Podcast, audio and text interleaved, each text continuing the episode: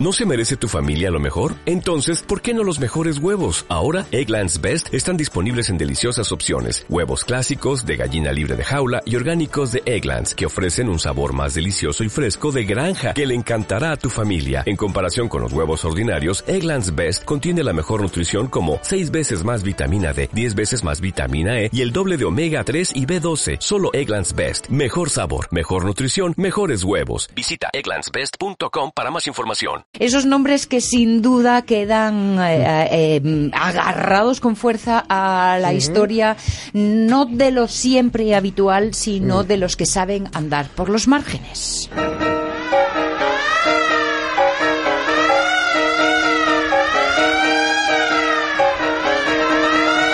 Y de estos personajes es experto nuestro Carlos La Peña, nuestro apasionado musical y también indagador de vidas como la de Jaroslav Jesek, que es nuestro protagonista. Estamos ya en el cuarto capítulo, que recorrer su historia es también acercarse a la del Teatro Liberado de Praga, de Jiri Boskovec y Jan Beric, del que fue director de orquesta, autor de música de sus producciones y prácticamente tercera pata de este mítico carabet- cabaret en la capital bohemia en el periodo de entre las dos guerras.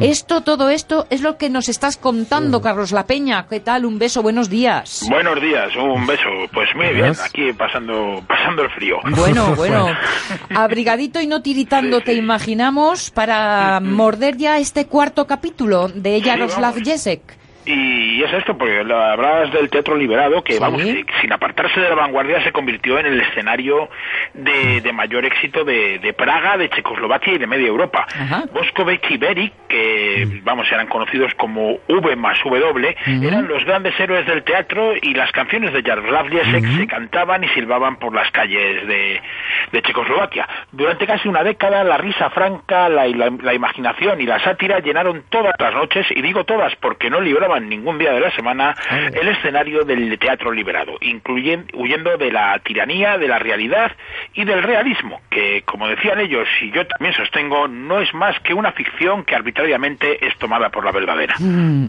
Pero pese, pese a esa confrontación con el realismo, el teatro liberado se convierte en un referente para el cabaret antifascista. Vamos, sin duda el teatro de Beric y, de, y Boskovec es un teatro libre y en consecuencia pues tiene que responder al fascismo que ya se ha instalado en algunos países europeos y que está amenazando Checoslovaquia con un potente partido nazi de los germanoparlantes de los sudetes.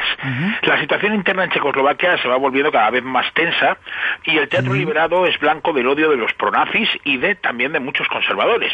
Aunque ya lo hemos dicho, la sátira de, de, de Boskovec y Beric no respondía a las consignas de ningún partido y mucho menos las de- a las del comunista.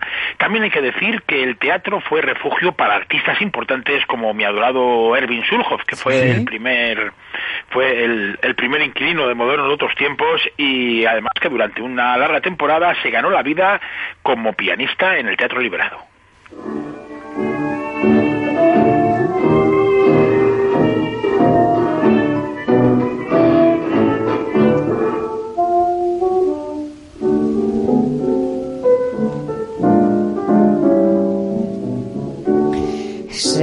Seguro que muchos pueden recordarlo. La semana pasada terminábamos con este blues, Un mundo azul oscuro, que se convirtió no solo en una de sus composiciones más famosas, sino en una canción casi casi biográfica. Sí, mundo azul oscuro es eh, porque es así como veía todo Jaroslav Jesek.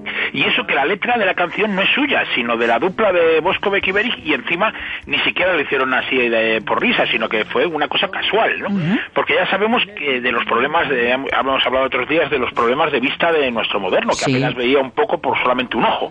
Y además, el único color que distinguía bien, según le conf- confesó a Jan Beric en Estados Unidos, era el azul oscuro.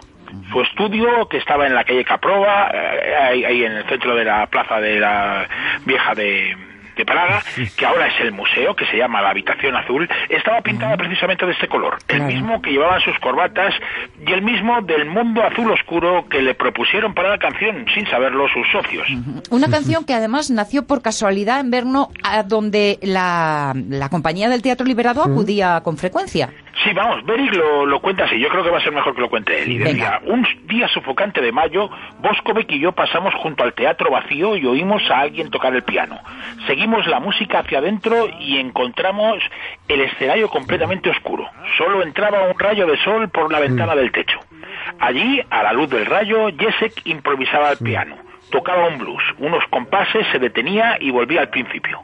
Cuando nos vio, se levantó y nos dijo, hace demasiado calor para esto, chicos, vamos a tomarnos una cerveza. Pero nosotros estábamos conmovidos por lo que tocaba y le dijimos, espera, es un blues precioso, vamos a terminarlo. Mm. Así que se sentó de nuevo y empezó a tocar de nuevo al piano. Y estas palabras aparecieron solas en nuestras cabezas, en las cabezas de Boscovec y de Beri. Y decía, no es solo que es oscuro, es que no puedo ver.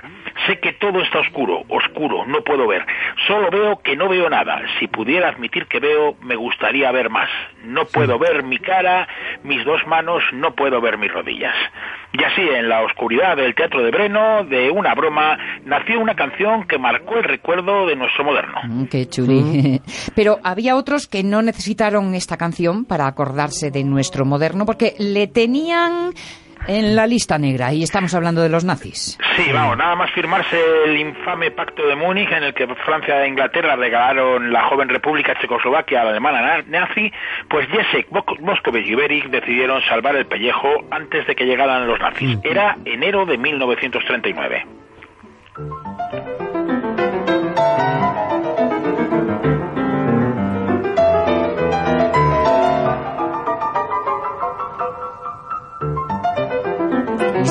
El segundo movimiento, Tempo di Polka, de la sonata para piano de Jaroslav Jesek, compuesta a principios de 1941 ya en América, porque el incierto camino del exilio llevó a los tres a Estados Unidos. Seguro que alguien pudo ver en esa huida una oportunidad para la música americanizante de Jesek, Carlos el poeta Gustav Janut le felicitó por ir a América, el hogar del jazz. Claro. Pero Jessic le respondió, no me vengas con esas tonterías. Las peras no maduran en Kanchakka. Mi música está plantada aquí, en esta tierra. Es algo que no puedes llevar contigo. No podemos meter la patria en la maleta. Una patria es el aire, es el pavimento, la gente que habla tu idioma. Es lo que no puedo dejar atrás. Entonces, ¿qué va a ser bueno para mí allí? Nada, nada en absoluto. Tal vez huyo de una muerte a otra. O sea que el exilio americano fue otra especie de muerte para el moderno. Bueno, de alguna manera sí. Jesse llega a Nueva York en la primavera de 1939 y se instala en el Riverside Drive. Dice la leyenda que lo primero que quiso saber cuando llegó a la Gran Manzana era dónde y cuándo tocaba Benny Goodman. pero, pero bueno, anécdotas aparte, pese a que su situación, sobre todo entre el exilio checo, es bastante mejor que la de muchos compatriotas por su condición de, de celebridad teatral, mm. su vida no da mucha envidia. Si ya de por sí es difícil la aclimatación de un exiliado, si este, como es el caso, es casi ciego, no habla el idioma y carece de fuentes de ingresos, pues es mucho peor. Además, a diferencia de Boskovic y Beric, que sí consiguen seguir actuando dentro de los círculos checos e incluso consiguen abrirse un espacio, Jesek no consigue el permiso del sindicato para trabajar en el teatro musical. Pero entonces, si no puede trabajar en el teatro, ¿cómo se gana la vida en Nueva. York? Bueno, pues más de un año después de su llegada, en mayo de 1940, consigue un curro de director de un coro de trabajadores checos. ¿Ah? También pues va sacando algo, dando clases particulares de piano, pero ante la imposibilidad de acceder al teatro, lo que intenta es establecerse como compositor de música clásica, de música de concierto, siguiendo el ejemplo pues de su compatriota Bajuslav Martinú, que sí había triunfado en Estados Unidos. Así, nuestro moderno compone una sonata para piano, un trabajo que decía él en una carta bastante respetable que podría representarme bien, y se la presenta al pianista checo Rudolf Ilkusny, que podría haber ayudado a su estreno. Hay que recordar que un éxito en Nueva York o una buena crítica en el New York Times podía suponer un aluvión de encargos.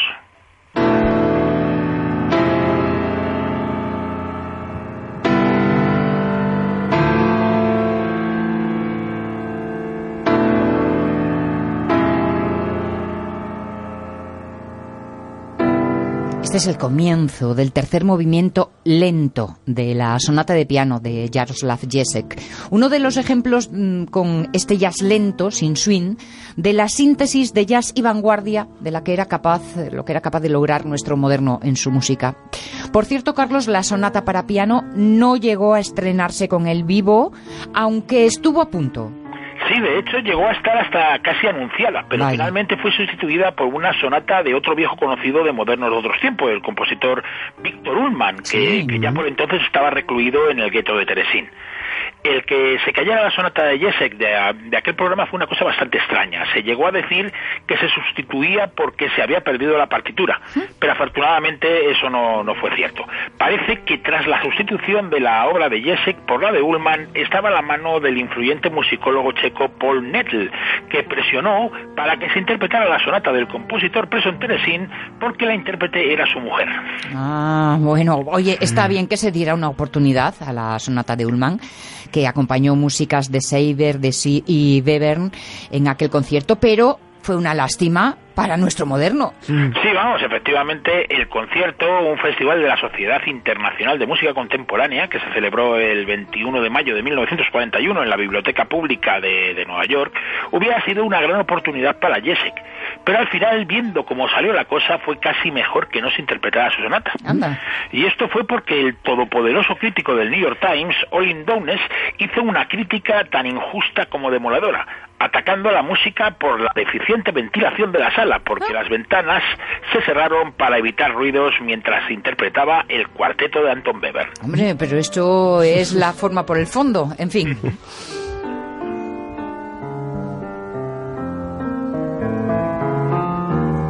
ese tercer movimiento que os decíamos de la sonata de 1941 de Jaroslav Jesek, este fantástico blues triste. Paralelamente a este estreno, bueno, a este estreno fallido, la salud de Jaroslav Jesek se va, pues eso, achicando, deteriorando aún más. Sí, a sus problemas habituales, que ya hemos hablado otras veces, de la vista, el oído y estas cosas, se suma una enfermedad renal hereditaria que lo debilita profundamente, pero que desde luego no es capaz de acabar con su optimismo natural.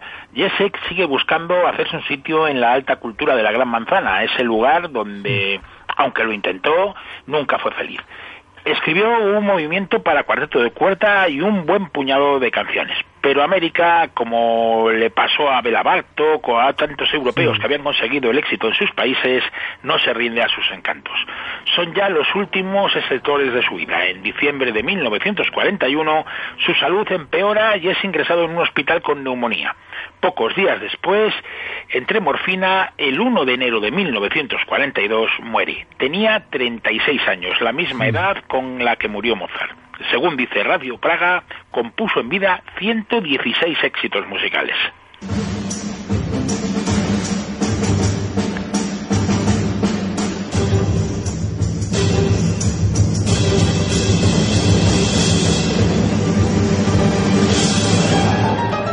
La fantasía para piano y orquesta de Jaroslav Jesek, nuestro moderno, cuyo final ya hemos conocido, pero ¿Qué fue de los otros dos, de Jiri Bosovek y de Jan Beric, sus compinches en el Teatro Liberado?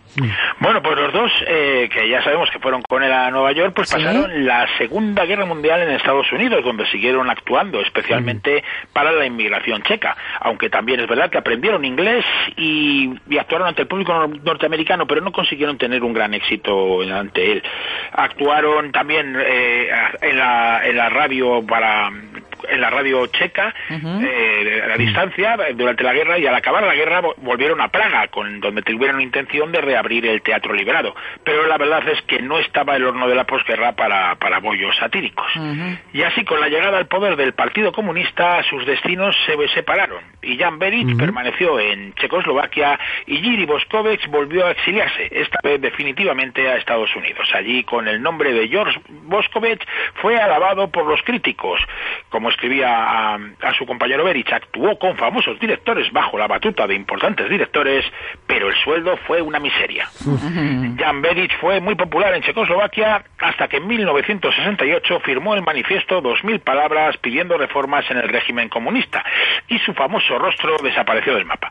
Boskovec y Berich coincidieron por última vez en Viena en 1974. Berich murió en 1980 y Boskovec solo le sobrevivió nueve meses. Ambos junto con nuestro moderno Jaroslav Jesek, firmaron una de las páginas más brillantes del teatro moderno con su teatro liberado. Mm. Que ha sido parte de la historia de este personaje con el que hoy hemos llegado al final de su vida. Carlos La Peña, gracias, como siempre.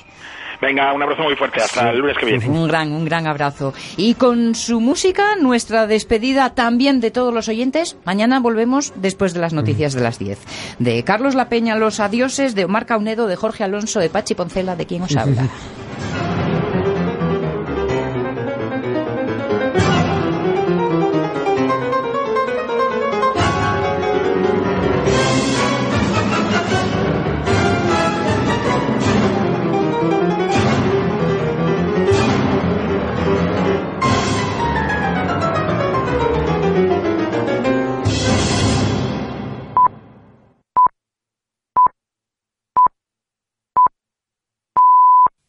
When you drive a vehicle so reliable it's backed by a 10-year, 100,000-mile limited warranty, you stop thinking about what you can't do and start doing what you never thought possible. Visit your local Kia dealer today to see what you're capable of in a vehicle that inspires confidence around every corner.